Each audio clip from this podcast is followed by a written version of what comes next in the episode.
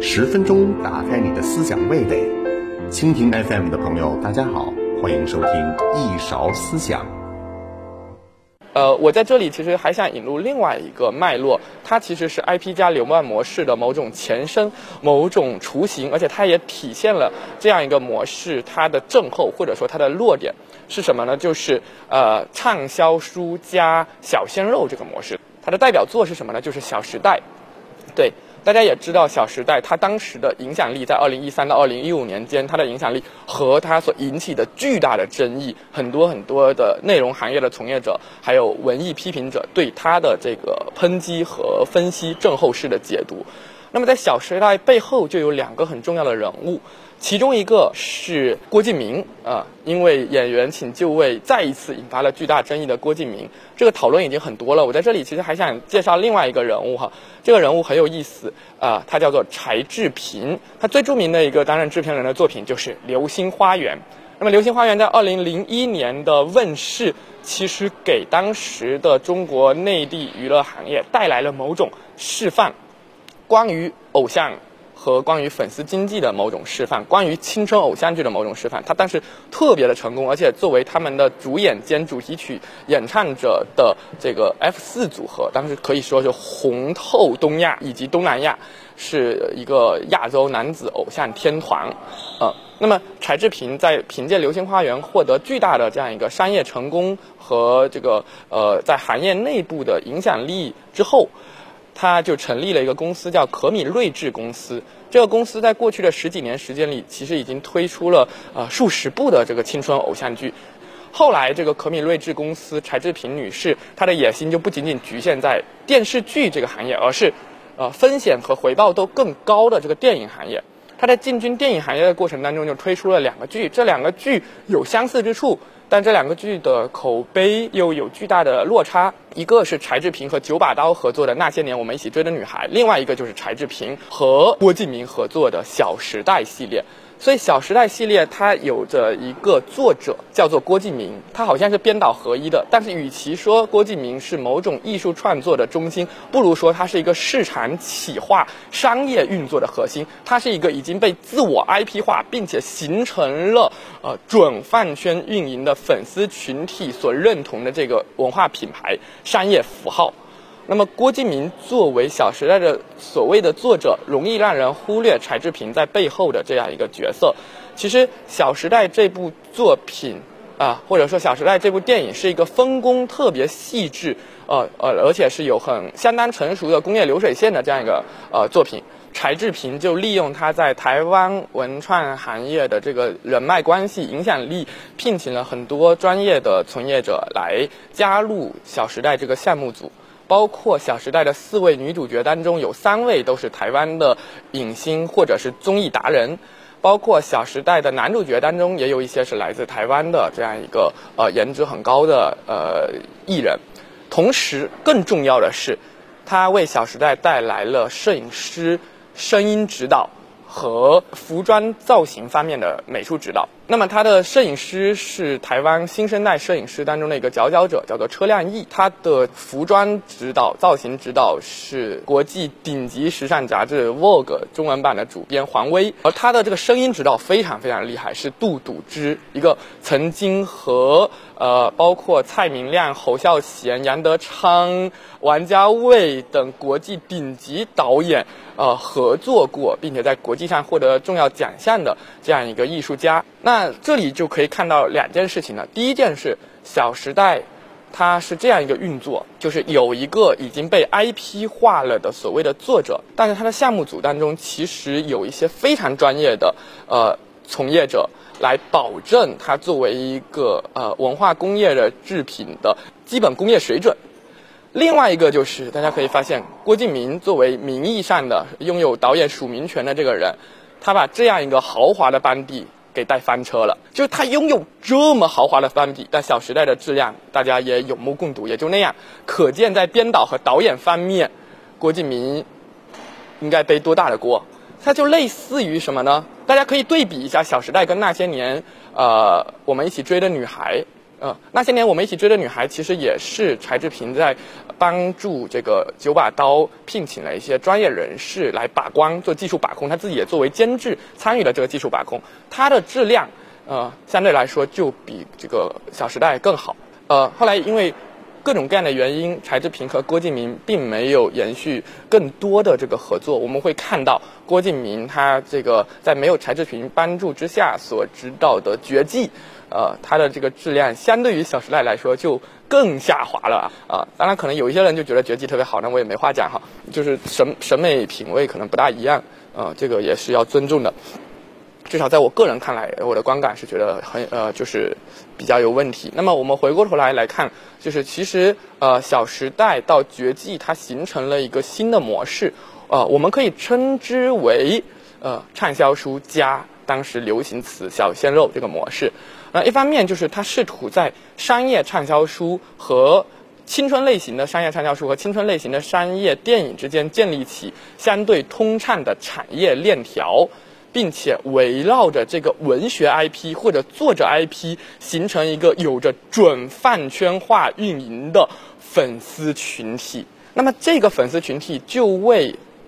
之后由小说、文学 IP 改编的电影提供了一个观影基础、受众基础，呃，观影先锋队和口碑后援团。呃，从资本它的这个投入产出的逻辑来说，好像更可预测的一个投资策略和文创项目的企划方案，呃，形成了这第一点。第二点是什么呢？第二点就是用很多优秀的从业者啊，包括很多优秀的幕后从业者来作为辅助，推出一些偶像。这些偶像他们未必有很好的演技，但是他们有在导演心目中比较好的颜值，可以作为那个呃被用这个物化标签“小鲜肉”来指称的呃娱乐偶像、商业偶像来推出。形成另一轮的粉丝经济，呃，我们会看到这个《小时代》还有它背后的这套模式，带来了一个可供后来的互联网资本所打造的产业链条参照的一种呃工业化生产、市场化运作、分众化营销的模式，但它也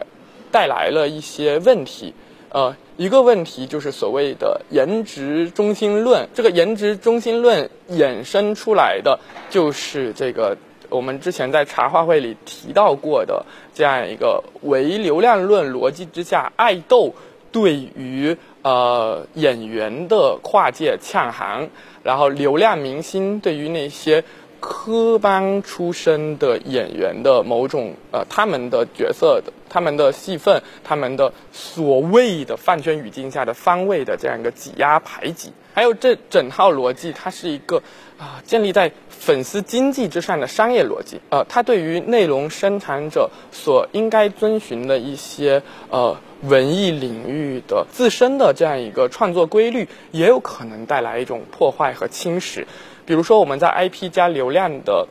这样一个产域当中，经常会看到这个互联网资本以所谓的大数据思维为由头，向编剧、向内容生产者提出各种各样的条件啊。比如说，某家平台就会给他的编剧啊提出一些要求，说。每隔什么三级、五级或者七级就必须增加吻戏，这样的在业内被很多人诟病，但是又确实在一定程度上被实践的外在逻辑、商业逻辑，或者是所谓的大数据逻辑，对于这个内容生产者的他们的创作方式的影响。与此同时，大家也要注意到，就是我们呃我们会说，像上海堡垒、像诛仙，它可能是 IP 加流量模式的负面案例，但并不一定是说这个 IP 链条或者是被人们称之为流量明星的演员，就一定只会带来不好的作品。呃，我们去年会看到，也有一些就是去年相对来说在业内口碑最好的两部网剧，他们都。带有这个 IP 的这个特征，一个是什么？一个是《长安十二时辰》，另外一个是《庆余年》，他们都是某种由文学 IP 改编而来的这样一个网剧。但是我们要注意它成功的几个前提条件是什么？第一个是它呃，猫腻和马伯庸他们原来的这个文学作品质量过硬，另外是在整个项目运作过程当中、创作过程当中，平台对于内容创作者的尊重，赋予他们的自主权。另外就是这些作品背后没有那么多的饭圈化的运营，而且这些作品里可能会有流量明星，但是我们会看到像《庆余年》这部作品，它有呃陈道明老师、吴刚老师这样的老戏骨呃压阵。然后他的主要的角色是像张若昀、像宋轶这些，呃，北京电影学院、中央戏剧学院这种正规的科班训练出来的优秀的青年演员来担任。嗯，这个是一个非常重要的前提性的条件。当然，在我的这个交流过程中，包括这个腾讯智库人员在内的一些从业者，他们都认同一个观点，就是在庆余年的这个整个呃重要角色当中，最大的短板就是有呃既没有接受过练习生体系的培训，也没有接受过呃这个科班训练的肖战所扮演的严冰云这个角色，呃，但是他在庆余年第一部里只是一个配角，没有构成呃多大的这个影响，呃，那么我们会看到。呃，这部作品它其实相对来说尊重内容创作的一些基本规律的，天赋型的选手、天才型的演员不是不存在，但那是特例个例。呃，我觉得这样一个呃业务能力的培训体系是无论对于唱跳艺人。来说，还是对于演员来说都非常重要的，是不应该被唯流量论的逻辑和简单粗暴的取其糟粕、去其精华的对于韩国爱豆工业的引进啊所破坏掉、所排挤掉、所侵蚀掉的一个呃很重要的一个基本的呃这个行业需要遵循和尊重的这种规律。郭敬明他的这个《小时代》系列在电影语言上其实有一个特征，就是大量的运用，甚至滥用。柔光镜头和浅焦镜头，对柔光镜头和浅焦镜头的运用带来的是一个什么效果呢？就是凸显了作为前景、中景的男女明星他们的相貌、外表，啊，或者说他们的颜值，然后呢，背景全都虚化了，我们的注意力的焦点就在男女明星他的外形之上。这个是一个什么？是一个颜值中心论的这样一个电影拍摄技法哈。当然，浅焦镜头它的运用可以塑造呃，可以有非常呃艺术化的这个使用，但是在这种类型的青春偶像剧当中，它主要服务于这个功能啊，不是说这个手技术手段只会达成这样一个效果，但在这个这个类型当中，在它的语境当中，它服务于这个功能。而与此同时，相伴随的一个问题就是人物。与背景，这个所谓的微蛮的渺小的存在与那个庞大的时代，二者之间的关联就被切断了。不仅仅是说，因为浅焦镜头和柔光镜头的运用，画面缺少纵深感，